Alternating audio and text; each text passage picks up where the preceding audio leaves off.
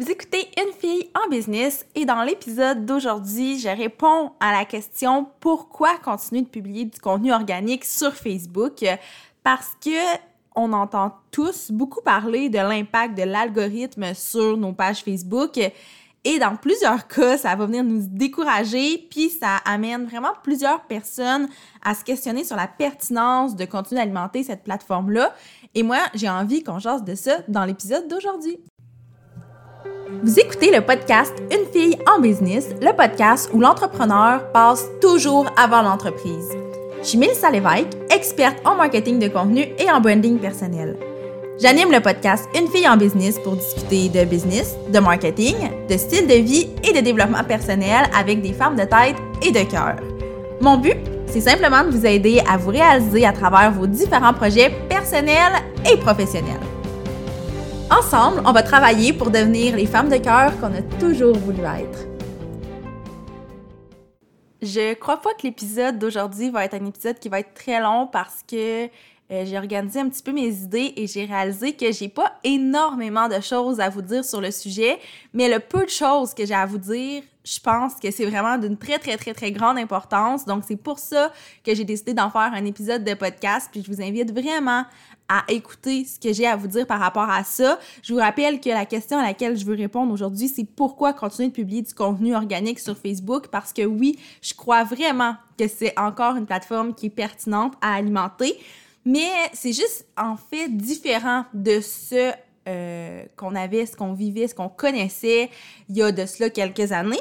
Parce que c'est vrai de dire que l'utilisation de Facebook de façon organique c'est plus vraiment un outil de visibilité. On va aller chercher de la visibilité plus euh, si on a du contenu viral, évidemment, mais ça, c'est dans un faible pourcentage des cas. Mais sinon, la publicité, on va vraiment aller la chercher. Euh, de la visibilité, on va aller la chercher avec la publicité. J'ai comme vendu bon punch en me mêlant dans mes mots. Mais c'est vraiment de cette façon-là. Donc, le contenu organique, pourquoi il est pertinent? Ben moi, je vous dirais que c'est surtout pour la notoriété. Puis on a vraiment tendance à croire que la visibilité, c'est tout ce qui compte, mais moi, je vous dirais que la notoriété, c'est aussi important que la visibilité. J'oserais même dire que c'est encore plus important que la visibilité. Donc, bref, tout ça pour vous dire qu'en changeant votre mindset par rapport à Facebook, puis en comprenant que c'est plus un outil de visibilité, je pense que vous allez réaliser que c'est un outil qui est encore d'actualité, c'est un outil qui est encore pertinent dans votre stratégie en ligne et que c'est un outil que vous allez juste devoir apprendre à utiliser différemment. Parce que là, si on part vraiment de la base, on parle pas vraiment de pourquoi publier du contenu organique, mais pourquoi avoir encore une présence sur Facebook, tout simplement parce que je sais qu'il y en a qui se questionnent à savoir est-ce que je devrais pas miser tout sur d'autres plateformes? Moi, je pense qu'avoir au minimum une page Facebook, c'est important un, pour pouvoir faire de la publicité.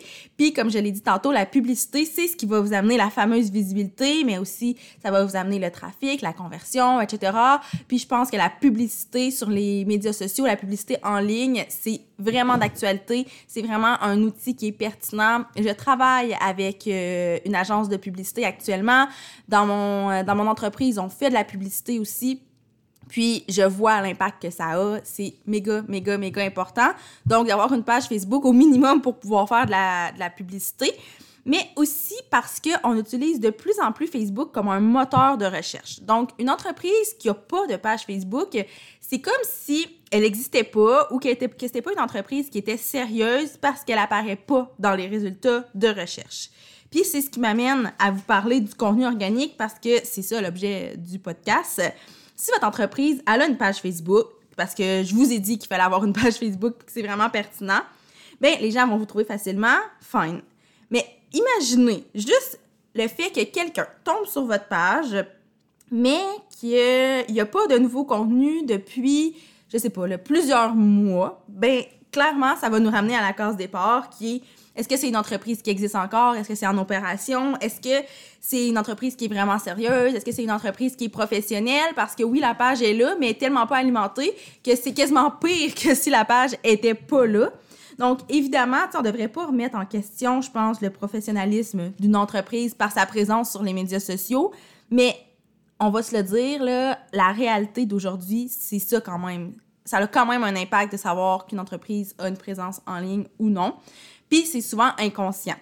Donc bref, tout ça pour vous dire que si votre dernière publication sur votre page date de janvier 2019, ben inconsciemment, les gens vont douter probablement de, tu sais, pas nécessairement de votre expertise, mais du sérieux de l'entreprise. Donc, c'est ce qui m'amène à vous dire que la création de contenu organique sur Facebook reste méga, méga, méga, méga importante, tout simplement pour ça.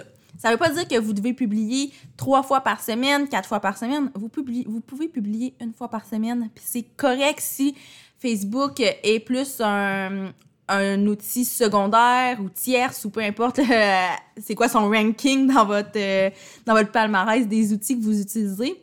Donc, si c'est pas votre outil numéro un, vous pouvez y mettre peut-être moins de, de temps et d'efforts, mais ce n'est pas de le négliger. Je pense que c'est de juste peut-être diminuer votre, euh, votre nombre de publications pour avoir quand même une page active. Puis, ça m'amène au deuxième point, qui est aussi, à mon avis, hyper pertinent, c'est que ça va vous aider à vous positionner comme des références puis des experts dans votre industrie. Puis oui, quand je dis ça, je parle encore d'offrir de la valeur. C'est un thème récurrent dans tout le contenu que je vous offre, mais je pense que la valeur, c'est ce qui fait toute la différence. Donc, non, c'est sûr que la portée de vos publications euh, va pas être plus grande, vous n'aurez pas plus de visibilité parce que vous offrez de la valeur. Mais anyway, il faut garder en tête, et ça c'est super important parce qu'on n'est pas, n'a pas nécessairement le réflexe de réfléchir comme ça, mais on n'a pas besoin de 10 000 personnes qui voient notre contenu. Ce qu'on a besoin, c'est de joindre les bonnes personnes en leur offrant de la valeur, en, offrant, en leur offrant ce qu'ils ont besoin. Donc, si vous avez 10 000 personnes qui voient votre contenu, mais qu'il y a une personne qui va vraiment être intéressée, qui va vraiment consommer vos services par la suite, versus vous avez 100 personnes qui voient votre contenu, mais vous en avez 20 qui achètent vos produits par la suite, bien nécessairement, vous allez comprendre que euh, c'est pas c'est pas tant le volume qu'on doit viser plus que la qualité et la qualité on va la chercher en offrant de la valeur.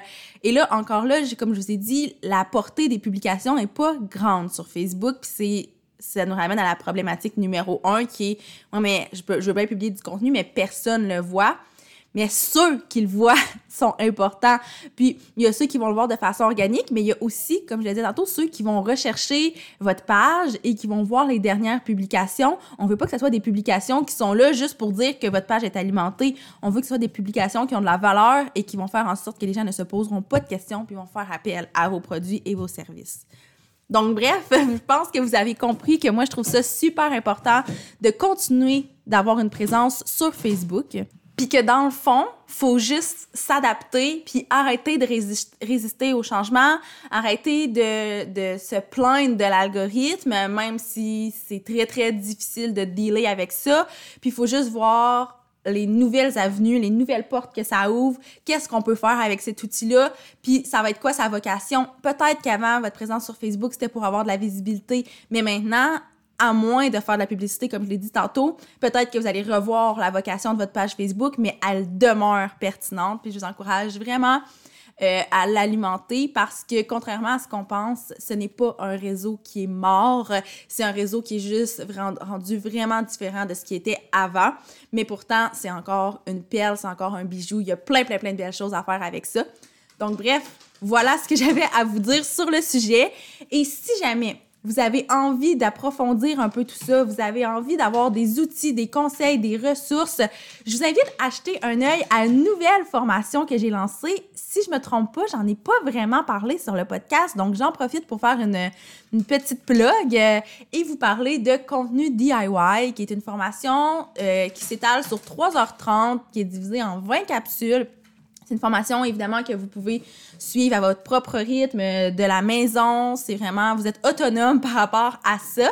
Et dans la formation, en fait, ce qu'on aborde, c'est un paquet de conseils par rapport à la création de contenu, par rapport à votre présence en ligne.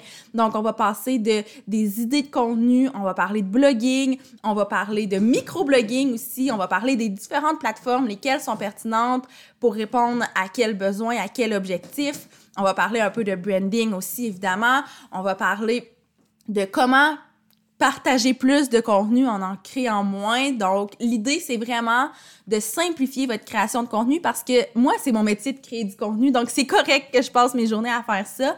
Mais dans votre cas, que vous ayez une entreprise de produits ou de services, euh, votre de votre priorité numéro un, ce n'est probablement pas de créer du contenu, c'est plus dans les opérations. Donc, à ce moment-là, la formation contenu DIY va vous donner plein de belles clés pour vraiment euh, avoir du contenu qui est pertinent. Et là, je parle de Facebook, mais c'est pour toutes les plateformes. Donc, ça va vous permettre d'avoir du contenu pertinent, du contenu qui a de la valeur, qui vous ressemble, qui est aligné avec vous, sans non plus euh, virer fou avec ça, puis sans que ce soit une tâche puis une corvée qui pèse lourd sur vos épaules. Donc, vous pouvez tout simplement aller sur lamalette.ca dans la section boutique et il y a toutes mes e-books, mes formations et évidemment, la formation contenu DIY s'y trouve. Et si vous avez des questions, ben, n'hésitez surtout pas à m'écrire. Et moi, ben, je vous dis à la semaine prochaine pour un autre épisode de podcast.